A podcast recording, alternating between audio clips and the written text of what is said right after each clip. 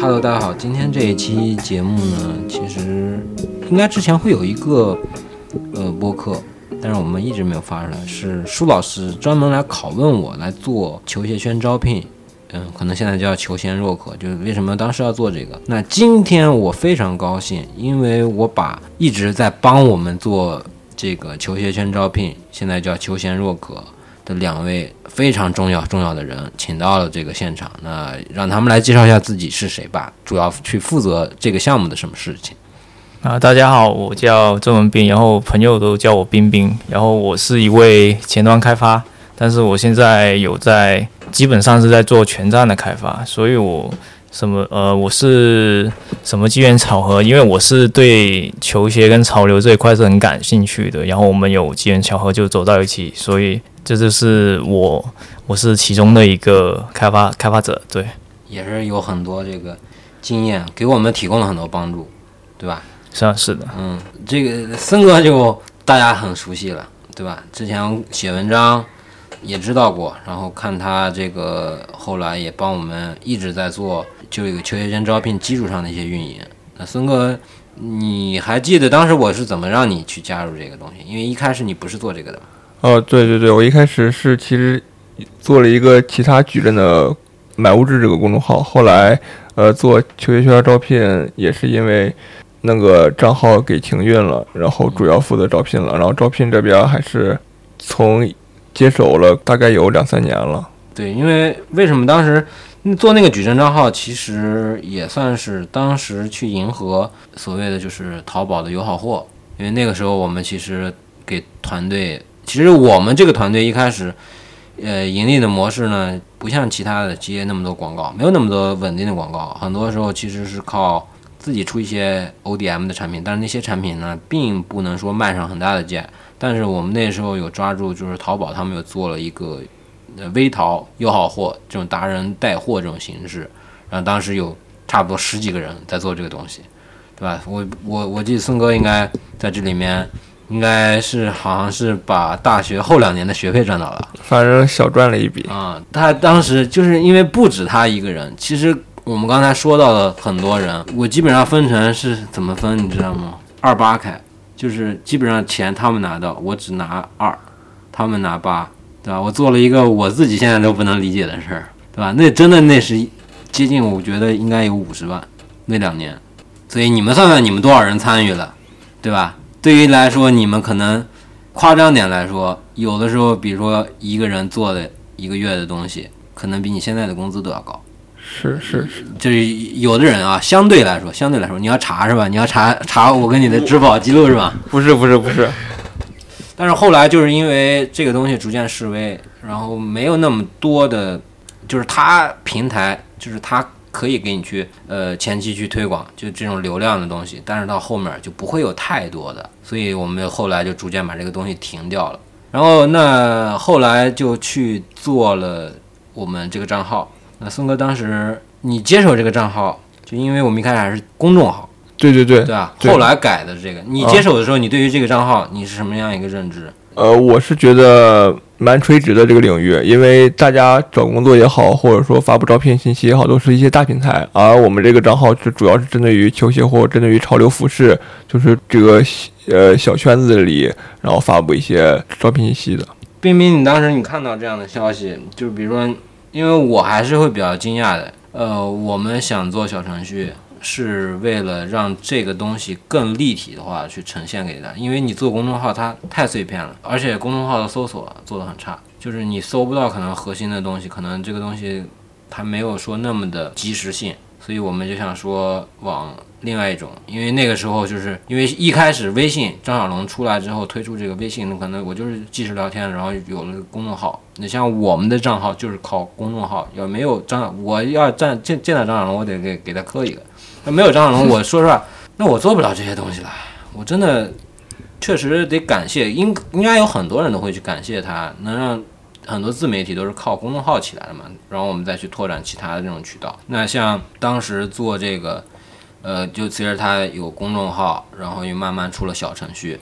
然后现在有视频号嘛，对吧？冰冰，你可能和我们不一样，因为你做过很多小程序。你对于当时这个小程序和 APP，你又是一种什么样的看法？呃，其实我当时是先讲一下开头吧，就是我是一个对球鞋跟潮流是很感兴趣，然后有关注了 Kiss Vision 那个公众号，然后当时就看到一个推文，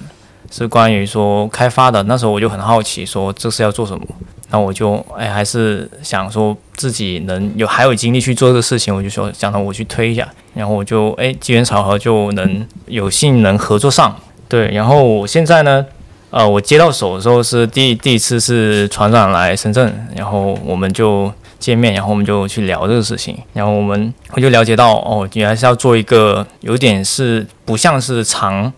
常规的那种招聘的小程序，而是那种呃在某一个特定的一个圈子去更垂直化的一个一个招聘，但是它不是招聘者去招聘，而是说我要召集到这些。这圈子里面的人去把自己给推出去，然后让相关的合作伙伴或者是在这方面的一些公司能看到，就是他们。那你理解吗？你会就是比如说，我们一开始聊，你可能就是，就可能就像我像甲方，你像乙方，我给你钱，你帮我做东西一样。嗯。但现在我们也合作了这么久，嗯，你会质疑我的这种东西吗？或者说你现在有什么想问我的？都可以说，就包括松哥，如果说就可能，呃，你也可以开上一个批判大会，吐槽我，吐槽我的想法，因为有的时候，你像产品经理，其实他有私利的嘛，他有他有自己的想法嘛，对吧？但是这个东西是不是不是适合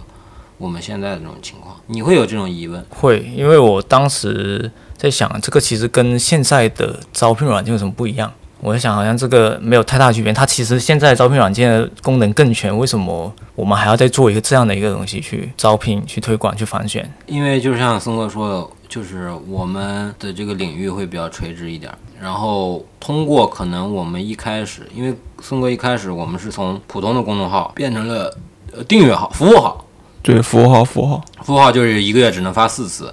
然后它的消息很能率先的就展示出来。嗯，这样的话就是我们想说减少文章的这种发布次数，然后也绑定了公司。我记得就是我们改了之后，其实一开始的效果还稍微好一点。对对对，因为我感觉最近微信好像对服务号改版了，也就是说之前的服务号会发布消息的时候，你的左上角会有个一，现在好像改版之后一个点儿，对，只有一个点儿，相当于就是你设你默认设置了免打扰功能。所以说，你要想继续收到强提示的话，还得把那个免打扰给取消掉。嗯，但是这个其实是跟之前在公众号是不一样的，因为公众号它是要点一个进去，然后你下拉一大堆嘛。对对对，因为服务号的话，正好可以跟你的聊天聊天消息的话是在同一个界面的。对，所以当时就改成了这样。然后，因为一开始森哥就是可能就是帮忙去整合这些。招聘信息有时候我也会帮你搜一些，但是后来基本上就是森哥他自己在梳理这个东西，然后去发布。但是反选这个东西我已经忘记是我跟你提的，还是是是你来了之后才做的这个东西吧？对对对，是我来之后才做的。然后当时就是我们在做反选，其实就是因为有一点逆反的，就是我们换一种思维方式。你刚才问我那个问题，就是你觉得你这个跟那个没什么区别，然后你突然又加一这个，其实你会觉得。不太理解，就如果说可能，如果让按照你来做，就是肯定要做这个小程序的话，你肯定也会就先做成 B to B，就是用我们对这种机构啊或者这种这种公司这种形式，而不是 B to C，嗯，对吧？我想说的一个点呢，就是我想跳出这个东西，就是我想说让更多的人参与到。因为你公司招的是人嘛，对吧？呃，你不是让人去选公司去，因为公司就那么些嘛，但是人多嘛，所以我会去这么做。然后我们一开始的这个做反选的文章，最早你还记得文章怎么做吗，宋哥？可能也是一期也是凑十个人，然后发布一期。对，但是那个时候是要，比如说回复谁谁谁的名字，比如说回复你的名字，对对对，就是在看到他具体的信息。对，在符号回复名字的话，会给一个。呃，网盘链接，然后就可以下载他的个人简历。对，我们这就弄的就特别复杂，就是你还需要点开百度盘的一个链接，而且它可能还不是那种长期有效的，可能七天有效，或者说三十天有效。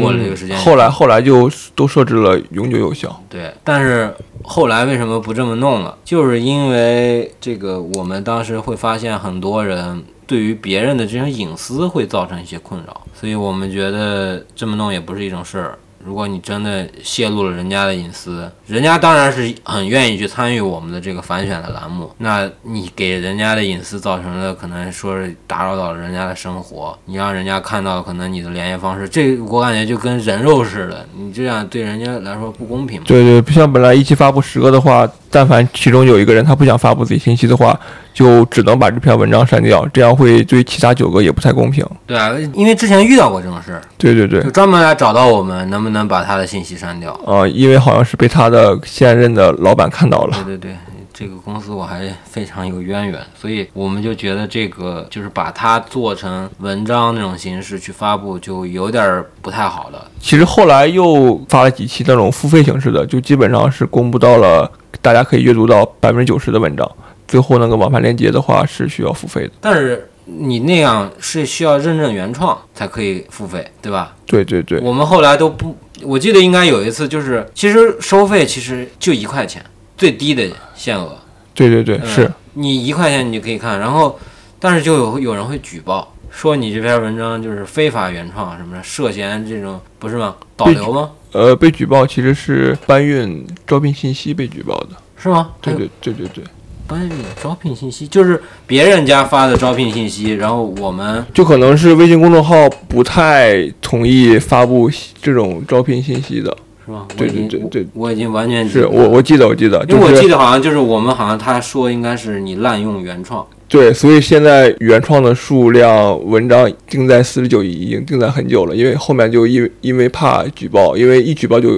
肯定会被惩罚，所以就从来没有。但是后来一直没有上。对对对对，但是我看其实你就比如说其他那些订阅号，嗯，他们好像也没有原创啊。没有原创，反而还有其他的公众号会原封不动复制咱们内容，然后他他们发。哦，那我还挺感谢他们的。说实话，这个消息其实我其实觉得，因为现在的这几年呢，就是微信公众号的这个阅读量已经大幅度下降，看公众号的人越来越少，我们的数据也在下下降，包括我们的订阅用户的人数，这个账号的人数也在降低。你会感觉到焦虑吗？你作为一个运营者，呃，会的会的，如果能缓慢上涨，当然最好了。但是如果缓慢下降，当然会焦虑了。就是能保持不动，已经是很有幸了嘛。对对对对对。因为我之前就是我们做 Kick Vision 账号也是从零起步，慢慢做到几万，接近十万，然后什么之类的，我那样会有成就感嘛。但是也后来也陷入到就是负增长，对对对他就没办法了，因为公众号它就基本上到这个瓶颈了，对吧？所以我们就想到了推这个小程序，对吧？那一开始，因为我觉得小程序跟 APP 还是有点区别的，对，小程序毕竟还是在微信里面，然后大家用小程序也用的比较多，而且不需要下载额外的 app 占用系统内存嘛。你你是还记得你的手机是呃六十四 G、十六 G 的 iPhone 六，或者是十六 G 的 iPhone 六啊，是的，是的。那啥也干不了，那一个微信就废了。现在微信好像默认将近八百多兆了吧？小而美不是啊，可是你那些聊天记录很大呀。那些我都无所谓，我都会都会删，我都会清空。我如果我内存满的话，我就直接把微信卸载，然后重新安装。那那小聊聊天记录记录你要先导到电脑上我。不我不 care。好家伙，我给你发的那些东西都没了。但是现在换了新手机的话，我都没有删。我现在微信将近二十个 G 了。我后来发现啊，就是一开始我也不舍得删，就微信的这个东西，啊它会就是那种膨胀式的，就是那个把你的手机的这个内存空间给占掉。对，就你也不知道突然为什么来那么多。我一般会是什么时候去清理这个东西？明天晚上是个好时间，因为我坐飞机没有网络，拿着手机又没事儿，又不能玩游戏。那我在那个时候打开微信，然后把那个记录找出来，我看哪些东西复杂，删掉。每一次坐飞机就只干这个事儿，算是比较解压的事儿。但是我发现了一个，就是我之前的一个手机换到另外一个手机，我发现你要把这个数据同步过去，会很慢，又很大。是会很慢。我当时记得我同步了一个晚上，就我还我还盯着它，我靠，我不困，我就盯着它。但是你同步完过去，可能原来我这个，比如说是 iPhone 六，我是六十四 GB 的手机，呃，这个内存，然后我占了，可能是微信占了，比如说三十 G。那按照道理来说，你觉得我到这个手机是不是也是三十 G？你你会这么认为？嗯，但是其实到这个手机就变得很少，只有可能十 G、八 G，然后你再把这个手机的微信删掉，所有记录清掉，然后你比如说你还想用这个手机，你再把这个手机的信息再同步回去，其实它的这个就会小很多。我是这么认为，但是我只试过一次，其他我也没试过。但那些以前的文件和图片，它还不过期吗？肯定会过期啊。对啊，对啊，那你这个相机就是纯但是导聊天记录了吗？呃，不是，就纯文字。但是你你说的那些东西，你说的那些内存数据，有一些东西是一种其他的文件，哦，是缓存，比如说你不是缓存。缓存是你可以在那个微信里头可以哦，不不不，我说的是一种，比如说你用小程序它默认的缓存，或者说你的好友的那些头像。不是缓存，就是一种很奇妙的东西，你哦也说不上是去。微信可是小而美，对，微信这个东西，我觉得聊天记录其实你不信，你打开你的手机，你看，你发现其实会有很多东西。你的你把那聊天记录你都删掉，其实它它还有一些空间。嗯，是是，对？这个这个东西就很隐秘，所以可能我们这个聊的有点多，就是微信它的这个东西是让我们所吐槽的，但是它跟小程序我觉得是深度绑定的，而且是真的是有帮助的，因为尤其可能我觉得在南方，微信支付的这个比例要高很多，南方北方可能像江浙的话，尤其浙江的话，因为它支付宝嘛。你像支付宝很多东西，但是基本上现在这两个 A P P 基本上都能什么都有，对吧？加上我们又经历了那那个特殊的年代，基本上都要用那个东西去扫码什么之类的，那基本上微信更离不开了。那所以小程序我觉得就是一个很好的，就是我们的一个载具，能让我们去更多的去把我们这个东西做好。当然，我们做的目前来说，如果让我来打分，或者让你们来打分儿，森哥你你要打分的话，就比如说我们通过，比如说我们的进程，比如说我们现在的完成度，你觉得你能打多少分？如果十分满分的话，可能七点五吧。你会打多少分？B B？是整体的，就是不管说是你觉得设计的完成度，包括啊、就整体或者说各个层面上，你觉得能打到多少分？我觉得可能给个六分。六分。对我觉得我跟你是差不多，我觉得确实陷入到了一种，就感觉不太好做，它不是内容导向。嗯，是，它不是，或者说是我是，呃，像商品购买的那种导向，或者说像你本职的工作，我是有这种跟你这个息息相关的，我需要利用你这个东西，它是个凭证，然后我又能结合到线下，对吧？我们这个东西就是纯线上，所以推广也是一个很难的一个过程，因为这个东西推广，因为你涉及到它是一个微信的附属的一个产品，所谓的太阳码这种东西，你在其他地方是会被屏蔽的，对吧？是会被限流的。如何我们在就要去在想如何能让它更大的层次的去扩大，这个就是一个我觉得没有做好的一个地方。是是，推广方面还是比较困难的。这样推广起来的话，用户量就能上去了。但是用户量上去，其实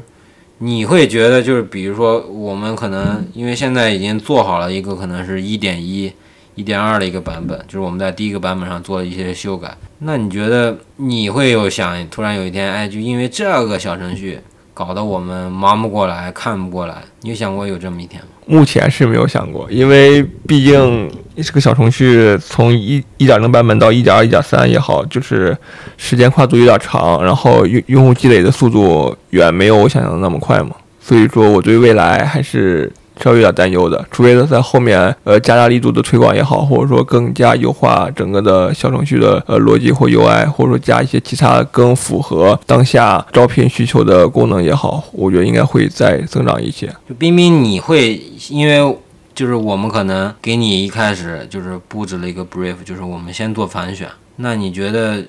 就是以你这个可能你是专业的这种开发，那你觉得就是还有什么要让我们去能变得更好？推广是一个层面，推广是我主要是我来跟的事儿。呃，因为小程序它其实也有一些推广的路，就是手段有给给到我们这些开发的。就比如说你是刚才说太阳马是一个部分了，嗯，那其实它还有短链，短链还有它有分享功能，所以它这个分享功能其实更多有点像是让我们自己去想，我要怎么去通过这个分享去让用户去吸引更多的用户。对，所以就有很多，其实我们需要，它其实有提供很多方法，但是我们怎么利用好这个方法，去让我们这个小程序更加的有用户量会更加的多了，就这是我们需要去思考的一个问题。我觉得这期播客如果能登上这个球仙热河的账号的内容的话，我觉得也可以去搞一个。就如果说让大家转发这篇文章，或者说转发这条这个播客，你分享到不管任何地方，你发一个截图给到我们，我们其实去提供一次免费体验的机会，因为我们的小程序是收费的嘛，对吧？我们当时讨论过这个东西要不要收费，因为我我会觉得，就是我们还做过这个问卷性的调查，森哥你还记不记得？哦，我记得，我记得。对吧？我们当时来征集大家，其实还很多人来参与，对吧？那个时候我觉得是很活跃的。但是我就会感觉，就是经历了，你也不能说是那一个周期太长了，但是就感觉现在，我记得当时咱们还统计过一个表单，就是就那些反选的人，就发邮件来反选的人还比较多，还专门打电话，我还专门打电话，专门发邮件去问他们还愿不愿意参与，然后还把他们拉到群里头。这些人能参与，我觉得他们还是愿意想说在这个行业里去发展。或者说还是比较信任咱们小程序也好，或者信任咱们公众号也好，就是可能会能帮他们找到一些不错、符合他们心理预期的工作。对，因为我们当时为什么其实就是坚定要去把这个账号或者说小程序做好，就是因为我们得到很多反馈，就可能一个人跟我讲，因为我们会标注嘛，请备注你是从哪哪从 Kicksvision 这里看到的简历，其实就很多，因为有一些招聘是我的朋友，是我的同行。他们就会看到跟我说，哎，这个是真的一个不错的地方。包括现在很多从业的人，就可能有时候我转发这个朋友圈，转发咱们的文章到朋友圈，有一个人会必须点赞，就是必点赞。还有很多人他都会感谢有我们这个平台，对吧？能圆他的那个梦想。但是我觉得将来假以时日，那我觉得也可以邀请他来上到我们的栏目，来跟我们一起来聊聊他当时是怎么去。通过我们去找到他这一个这种合适的工作，对吧？这个我觉得也是可以值得去分享的。这个这个其实就是我们小程序的未来可能第三个就是内容项。这个东西我觉得还是因为它能给大家能分享很多关于求职的一些经验，包括招聘的一些注意事项。等等，包括可能你要真正的，比如说我们讲到，因为我后期想把这东西盘子画的会更大一点，因为我觉得它是没有人能往这个东西做的，因为这个行业就像你所说的，微信所说的小而美，这个行业也是小而美，但是它太小了。它需要一个来把这个东西完善的。我觉得我们想要做的东西就是这个东西，它可能会耗的时间会比较长，因为它是就相当于冰冰是来帮我们去做这个整体的这种开发。那其实说实话，我会一直当时就把这个小程序或者说这个账号当做我 Kicksvision 的内容的一个补充的一个东西，它不是我主要的，但是我现在我会把它看的稍微的重要一些。但是其实你们也知道，那我毕竟是做内容出身的嘛，我肯定还是要内容为导向。所以有些东西，我觉得，因为我们今天就基本上这个账号小程序的主要开发人员、运营人员，还有还有我，我们坐在一块儿聊。所以我觉得你们有什么也可以跟我们去讲。因为我其实我还在想说，今天要不要让松哥发一条推送，就可能是说征集点大家的问题，我们来回答回答，对吧？嗯，是可以的。问问大家有没有想问的问题，然后在这个博客中给大家解答一下。嗯，我其实在做的时候，我也在思考，我做这个小程序是到底是什么人会来看，然后什么人会来用。但是我感觉好像现在单单的来说，我是我正在找工作，可能才会用这个小程序。但是我从如果你要从一个产品的角度去看这个东西的话，我要知道我这个产品的留存，我要给它提高。那我我不单单是说我要招聘才才用，可能加一些功能，说我比如说一些潮流公司的。现在的工作环境，我都会加一些这些东西，说一些推文，说我要介绍一个公司或者介绍另一个公司，他们可以单单或者是一些求职的技技巧，或者是他们什么专业做什么事情，不同公司这个职位他做什么事情，我们可以了解。他不单单是说我就做个反群，我在上面就只能看简历，我还可以看点别的东西。这就是内容项的东西。对对，就可能就比如说，那我们今天让你就辛苦，我们再画一个页面。那可能就是今天的这个播客。我们为什么要聊这个东西？我们可能要聊一些求职技巧。我们为什么要聊这个小程序？为什么要做这个小程序？对吧？嗯，这个就是我一开始说的，就是当时最开始规划就是最下面是四个点，但是我把反选放在第一个。然后我们今天早些时候也聊了第二个的一个大概的一个东西，但是我觉得很多东西还要再去完善。然后第三个我想的就是去把内容做到这儿，就肯定很多可能，比如说求职技巧啊，或者说是。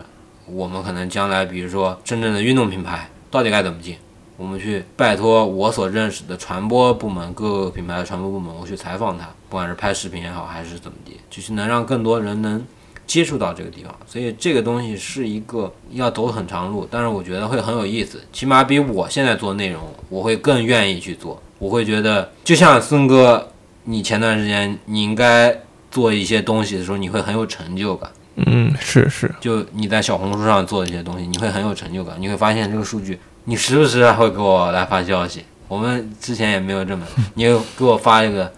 就相当于喜讯似的，捷报什么之类的，对吧？对对对，他因为有时候小红书你希望他报的文章，他可能没报，但是你没有关注文章，然后偶尔一点开就发现就是九十九加了，就这个惊喜感还是蛮好的。对，因为你这种东西数据越好，其实就越会刺激你去往好了做。但是我也要跟你讲一个，就是有的时候，呃，反而更在乎的不会那么好。对，就是需要一个坚持。就像可能你说你数学你是小镇这种做题家，或者说你是这种，它也是有算法的嘛。嗯，是的。那你就觉得，比如说小红书的算法，就是它也是有东西要推出来的嘛，对吧？就比如说。什么样的东西，什么样的封面，什么样的标题，是不是它都会有影响？对，对吧？就包括可能我们的公众号，对吧？我们的文章，我们的封面，是不是也会有影响？对吧？这个东西也是有一些东西嘛，因为你最后推的是用户嘛，很多东西得是从有点这种反推的这种道理，是不是？有点这种反推的道理。对对对，但是有一些小红书的技巧不太适合用于咱们现在小红书。因为因为我们这个就太垂直了，对对对，很垂直，太垂直。其实，在小红书上选好赛道以后做垂直领域，确实能能火起来，能爆起来。但是我们这个又跟那种垂直的领域又不太一样，所以说，类似于标题怎么起，这个东西应该就不在于我目前的小红书的考虑范围内。其实我们需要去想，因为我对于小红书了解，并不是说，哎，你有个十万粉丝啊，你才能带货。你其实你有几百粉丝、几千粉丝，你的点赞这些数据保持正常，你其实就一个很优秀的博主了，种草啊、带货啊。但其实我们距离那个东西就很不稳定，对吧？这个东西就感觉其实就像一开始做 B 站一样，它的前十条视频一定会给你推一条视频，会让你这个数据比前几个视频要好很多。但是后面怎么样，就得靠你自己的更新，就得靠你自己的去立人设，因为这种账号其实还是偏向的那个什么，对吧？我看那个刚才下午讨论那账号，其实它的数据也不是很稳定。对对对，是也不可能做到每一个都是爆款文章嘛。就你可能他这个可能十几个赞，下一个可能也就四五个赞，然后下一个可能二三十个赞。然后这样吧。然后我还发现一个问题，就是我从我关注列表的小红书，就是呃，它首页小红书打开不是推荐页吗？然后左滑一个不是可以看到你关注的吗？它跟微博一样。不是时间序列的，也是随机的。对，也是随机的。就是我不知道我这个东西会不会出现在你那个页面里，就是即使你关注我了，你也可能刷不到。就是会有一些这种不确定性。对对对，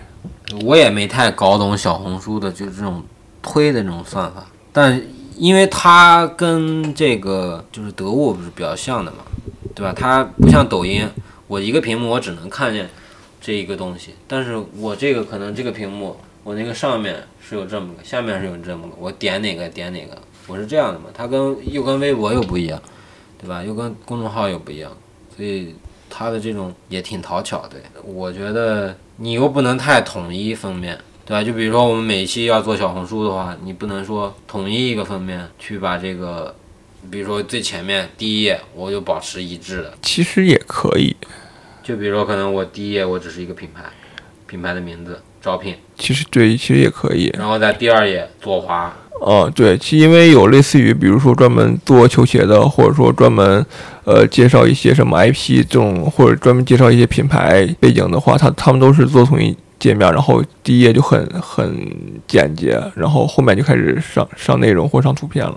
对，或者说是不是就是因为就是小红书它对于左滑这个东西是不是有加持？是不是对于这种？就可能它跟可能 B 站点赞投币似的，它这种东西是这种对于你的这个最后的播放量会有加持。那比如说像抖音，我可能是前三秒，我的完播率是怎么怎么样？那是不是这种东西左滑是不是也对这个整体的这个，就比如说你可能发单图跟你发两张图的，是不是还不一样？这个我不了解，但反正要要小红书长时不长时间保留在呃关注人也好，或者说陌生人的推荐页面的话，还是互动量越高，它的会越给你推，然后越给你推，你就会越高，就会一直这么着正循环的呃正反馈的持续下去。但是小红书如果像你说的左滑的话，小红书 app 应该不会监测你左滑这个动作吧？因为这个东西也太机密了。比如说看你滑几下，或者说滑的话停留这个页面的时长，这个东西又太隐私了，我感觉。但是我觉得他如果想要去监监控用户行为的话，他应该是每个每个操作他可能都会去监控，然后才能去准确去推。他可能那得看他的，就是我会觉得点赞、评论这是最基本的，对对。对对对，但是我觉得左滑这个是一个很神奇的东西，因为它是图文笔记类嘛，对吧？你其实很多它不是这种嘛，微博它展示的也不是这样的嘛，微博也是九九个图你点嘛，对吧？或者四个图你点嘛，对吧？它不一样嘛，所以所以我觉得还不一样，它跟 ins 很像，但 ins 是不是是不是这种滑动的图？但是 ins 的话，好像是发多图的话，就默认展示是第二张图片。那是你随机刷出来的，我不知道，但反正一会有这种，会有这种，对对对不是那种第一张。对那得去研究看他推荐算法是什么。啊，对，如果他这个就真的有把这个作为底层了。这个、啊这个东西要怎么？你不是你数学什么这，我当然随便说的啊，就是这个东西要怎么？除非能了解到他们不可能，这东西算呃最核心、最核心的东西了。但是抖音是有讲解的，抖音它是有讲解他们的推荐算法是以什么为目标的。它会，它有个创作者中心，它上面会讲这个东西，但它只是讲一节课，剩下是收费。就有有些东西还是最核心的地方嘛。如果我最核心的它是不会不会细讲是的对对是的但是我觉得就微博也让你去跟，但是就没有效果没有小红书这么好。嗯，因为其实我们今天讲的不只是我们为什么要做小程序，然后我们整个这个账号我们在做的一些不断的一些新的尝试嘛。对，还开设了其他平台，先开设了微博，又开设了小红书。就是小红书可能是带了 tag，或者说或或者说艾特一些官方人，虽然官方人没有推荐吧，但是可能也会有有一些影响。但是微博的话就没有带 tag，微博就是带 tag 会被屏蔽吗？还是没有用是吧？哦就没有搜索用。度没有那个热度。对对对，这是微博的搜索问题，因为它太被一些条条框框的东西所限制嘛。小红书上这个东西，小小红书上你不带 tag 的话，根本就不可能没有太多的浏览量，因为大家都会带 tag，而且也不止带一一个、两个、三个 tag，就可能跟发 ins 一样，带很多 tag，然后为了就嗯获取关注度嘛。获取曝光量嘛，对对对曝光量曝光量嘛，就像是一开始我所了解的微博的那种阅读数。其实它更多是增加搜索的那一块。对对对你只要中了一个关键字，其实它能关联到它那篇文章。是的，呃，我们反正今天就聊的一些东西呢，都是我们嗯、平时会看到一些我们想要在这个平台上往后做的一些东西。但是小红书，我觉得目前一开始来看，两两个月、三个月还是挺成功的，但是也陷入瓶颈了。因为沈老师他的那个不菜的也做了一个，现在好像刚涨到一千粉丝，因为他其实数据也不稳定，不菜的他也不稳定，他其实基本上是搬运，然后偶尔发发自己的原创，包括辉哥，他也做小红书，然后他也是基本上纯搬运，有时候会发发自己拍的东西，他有那种就是可能风景的或者说建筑的，就几万赞，就这种很恐怖的，但是他粉丝就没涨起来，就就是有单个爆款的话，不会对你粉丝有涨的，除非你这个很垂直的话。如果我觉得垂直的话会对账户对更好一些，是的，但是我会期待它能不能有一个自动回复功能，就比如说关注会有一个回复功能也好，就哪怕能让更多的人，因为我们其实为什么想开这么多平台，也是，呃，第一迎合当下的一些这这这种可能流行的这种东西，毕竟这些 A P P 使用的人也会比较多嘛。第二呢，我是想我是想说，看看这些用户能不能转到我们最后的小程序上，对吧？所以我觉得目前就像你所说的，我们的账号是垂直的。如果说他关注了你的账号，如果说他因为你的一个帖子火了，然后他点进来啊，他发现哎你都是相关的这种招聘类的，他会关注你，他会关注你，那我觉得其实置顶帖是一个非常重要。置顶帖摆在这里了，你可能会告诉很多注意事项，因为像我们今天下午也在一直在试一个东西，搞得几乎试不出来，基本上要放弃了，对吧？完全放弃了，所以我觉得得有一个置顶帖。我所以我们回去要把这个东西布置下来，做一个置顶帖，然后我觉得要也要在这个置顶帖里头，或者说能不能修改之前可能最爆的一款帖子，让它成为置顶帖。我不要那个之前的招聘信息，这样能改吗？能改图吗？好像是可以的，反然后这样一改的话，好像又可以当成新笔记重新推送了。但是它的点赞和小眼睛是保留的吗？呃，是应该是保留的，那我觉得可以这样试一下吧。就就就是类似于你的重新编辑功能吗。嗯，对啊，我觉得对就是可以把这个置顶在最上面，然后或者说能让它大家看到，就是我，因为其实每个平台它都会有它的这个排他性嘛，我不希望我去引，对吧？你这互相引流，这又不是一家公司的，它就会造成用户流失嘛。但是你小红书下有一个小程序也行啊，要它有吧？有有有，那我们不能又做一个小红书的小程序，能复制一个过去吗？它有个小红书小程序叫叫小红书 app，它它就叫这个名字，它会比其他的那种小程序会做一个 app 的名字，我我也不知道什么原因不是，，是专门的一个 APP，呃，专门一个小小程序，就在小红书。它就叫小红书 app，就是小红书 app，它就叫嗯。这这个名字，它不像于微博小程序就是叫微博，或者说滴滴出行小程序就叫滴滴出行，在小红书的小程序名字就叫小红书 app。不是，是的，不是，我说的是，你知道支付宝里头有小程序吗？知道。有有有，小红书里头也有这样的小程序啊？呃，还是你说的这是小红书在微信里的小程哦，序？小红书在微信里的小程序，那小程小红书现在好像没有集成小程序这一块。对，没有，它好像是链接，我记得。我说的是做一个，就是在就是小红书这个 A P P 里头开发一个小程序的功能，我们把哦这个东西做到小红书里头小红书是没有的。啊。微博是有嘛，B 站是有嘛，哔哩哔哩是有嘛，对吧？就是支付宝是不是也有这种？对对吧？嗯但你觉得就是支付宝的小程序跟微信的小程序不常用。啊，你你不做没做过是吧？呃，支付宝小程序其实很少人用。其实小小程序的发明不也是微信发明出来以后，后面其他公司开开始跟的吗？对对对对，深圳人嘛，那肯定都支持马哥嘛，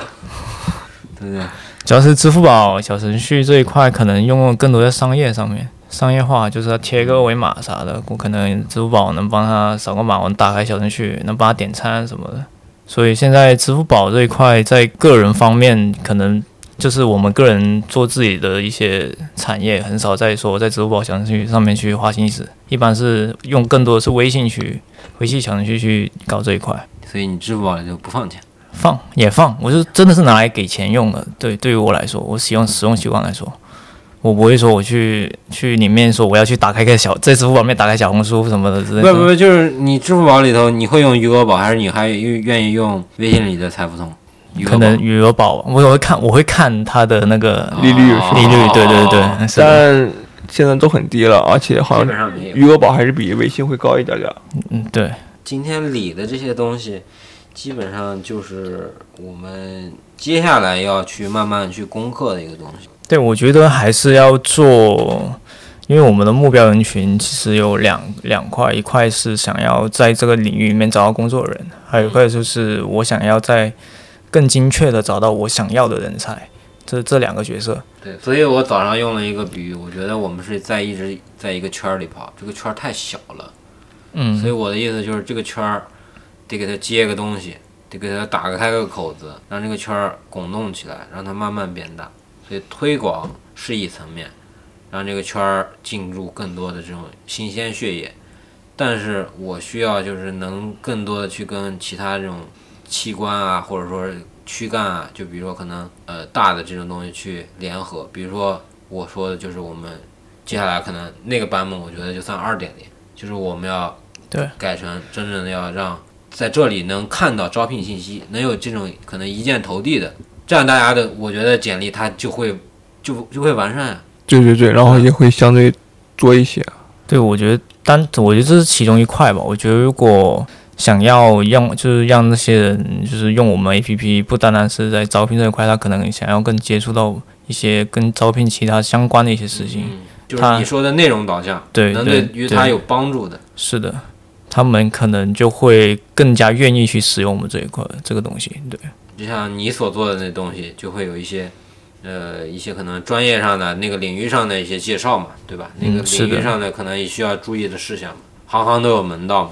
其实这个这个领域拓展东西其实有很多的。我们单单现在不不可能，我们到时候发的可能不只是工作，也有可能是说我一些小兼职还是什么的、这一块，就我感觉不用框得太死这一块。是的，因为毕竟大家都想赚钱，现在是吧？我我找个兼职什么的，我可能想找个靠谱的，那我他知道我们这个平台是靠谱的，嗯，所以这对对，这其实是有很多发散的地方。因为我们基本上我们也做过审核嘛，森哥也做过，我也做过。我不知道你有没有进那个后台，那个后台是你设置给我们的，对你有没有进去看过人家的简历？有有我们其实审核也遇到很多有意思的事儿，这个东西我觉得也可以讲。是是是，就反正有一些人，呃，我也不知道是因为是为了施工呢还是怎么着，就是填的一些信息就是很匪夷所思，就是填的就是呃很敷衍的填，然后还还非得就是让我们去审核这个东西，但是还是遇到一些这种好，这种我直接拒绝，对，这种好。但是还遇到一些。哇，这个人的履历真不错，或者哇，这个人的设计还是真的很好，而且他居然参参加过这些，呃，就在我很熟知的一些活动，居然是他设计也好，或者他参与过也好。你像其实我们之前一个同事就库玛吧，他就是通过反选让我看到了，我当时还跟森哥说稍微留意一下，对吧？把他的那个位置稍微往后放点儿，因为我觉得他是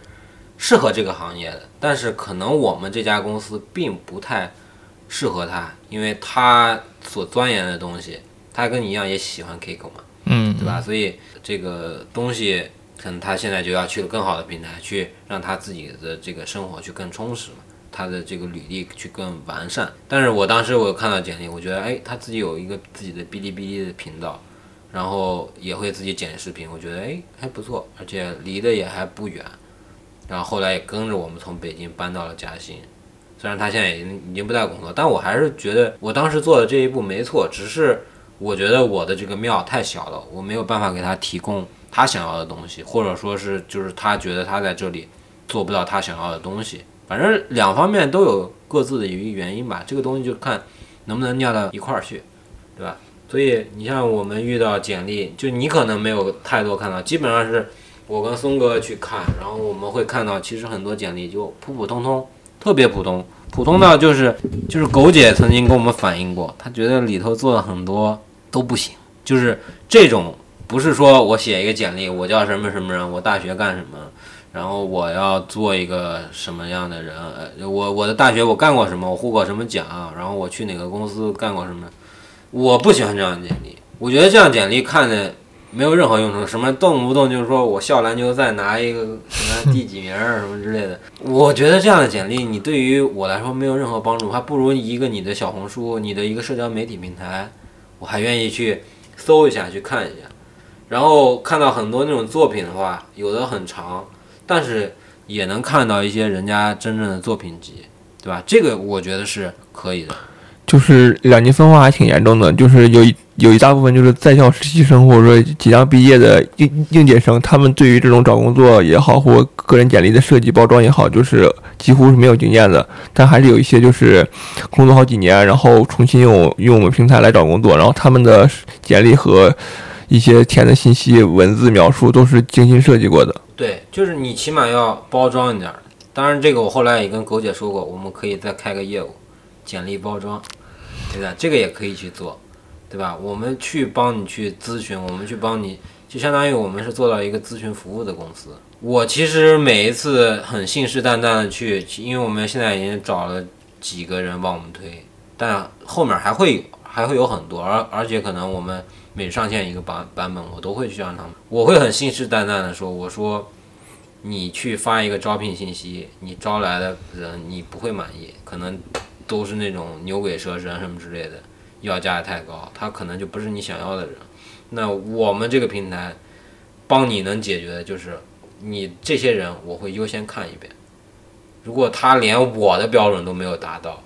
那你要他没有用啊，对吧？你再约他面试，你耽误你的时间，对不对？所以我就是想把这个标准。虽然说这个标准也很难，就有的时候，因为每个人的情况不一样嘛，你没办法说你平面设计师，我一定要按你按照一个什么样本或者说一个格式去填，对吧？你不可能是那样的嘛，你那样做，我们已经给他束缚了一些框嘛，有些哪些东西是要必必填的嘛。那当然有些东西就是需要他自己发挥，比如说他的作品集，你每个人作品集不一样。对于可能我刚才说的那种人，就是他把他大学那些履历写出来，我觉得这个对于我甚至说是求职者来说，就比如说你要去招一个人，你更希望他看到什么样的东西在他的简历。对我，我其实我在想，其实你在我们小程序这一块反选，其实你们算是筛了一遍，对，对，你们先筛了一遍，再展示给给小程序看。那我们现在的话，比如说像我，我其实，在公司也有在做筛选筛选简历这一块。然后前段时间不是校招嘛，那我在我也在筛选简历。那我看的时候，我会更关注，像刚刚船长说，他会写自己在学校流水线的一些事情。对对，但是我们作为招聘者来说，我们是不关心你在学校做什么事情，更我更关心你有什么能力，就是你的能力，你比如说你自己做一些实际实际做一些什么成就啊或成果出来。就是我更关心这一点，比如说什么计算机大赛，什么获奖证书啊，对，做这种，对，就是你的能力对我的工作是有帮助的，就是你能胜任这份工作，我觉得你你做的事情是能胜任这份工作的，我更关心这一点，我不关心你在学校说你 CT 多少多少，或者是你在当什么学生会会长，哎，对对对，这种真的是我其实不太关心你你这种东西，所以。这其实是对呃求职者的一个建议，就是我我你要去针对你这个你想要找的工作，找的工作准备什么样的东西？是的，是的，是的，对。宋哥，你觉得对于他们这类人，因为我觉得其实，因为他们这些人也会听到这期栏目嘛，对吧？我们也会做成目录摘引。你作为审核者，你希望看到什么样的这种审核的这种东西？我当然希望他们就是针对自己想找的呃职位，然后。写针对这个职位相关的呃要求信息，或者说你多看一看，就是说那些公司发布你想投的职位，然后他们的要求是什么，你就按他们要求写你能干什么那种简历，是更符合我的预期，或者说更更适合那些。招聘者来看你简历的时候，对于他们来说更加的快一些，因为你写那些无关紧要的东西，这都是锦上添花也好，或者说是画蛇添足也好，就是没有用的，还是得按照他们要求来写，你能给他们带来什么优势也好，带来什么好处也好，或者说是能帮他们创造什么也好，实际一点，对，实际一点，实际一点，对谁都好，对我们也好，对你也好，对这些真正有招人需求的公司的人也好，也希望大家稍微能。动动脑子，用用心。哎呀，我是实在受不了。我上次跟你说一事儿，你还记得不？我们可能在某个平台发小红书这个平台发信息，有些词儿会被屏蔽嘛？我们用了一个，你这还是在原原文里头写的，呃，换一个特殊的符号。对啊，我们把邮箱的艾特我们换成了一个圈 A 来代表，大家会复制这个东西去发邮件。他怎么能发得出去呢？你有点常识好不好？而且我就会发现现在的年轻人不会用邮箱。还有一次是我发了个邮箱，他说你这个网站打不开。我说这个是邮箱链接，不是网站链接。对啊，是一个邮箱地址，邮件地址，你应该去用你的邮箱。所以我会觉得，现在的人连写信都不会写了吗？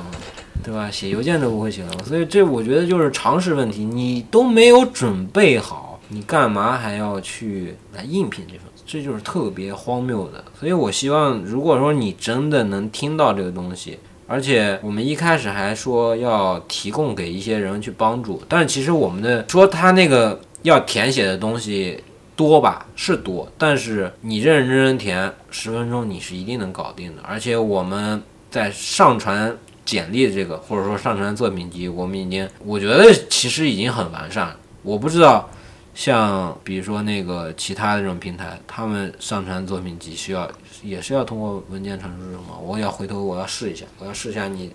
上午说的那个小程序，我看我要上传这我的简历，我该怎么上传？还是他要，因为他一般来说不是照片嘛，它是 PDF 或者说是呃 Word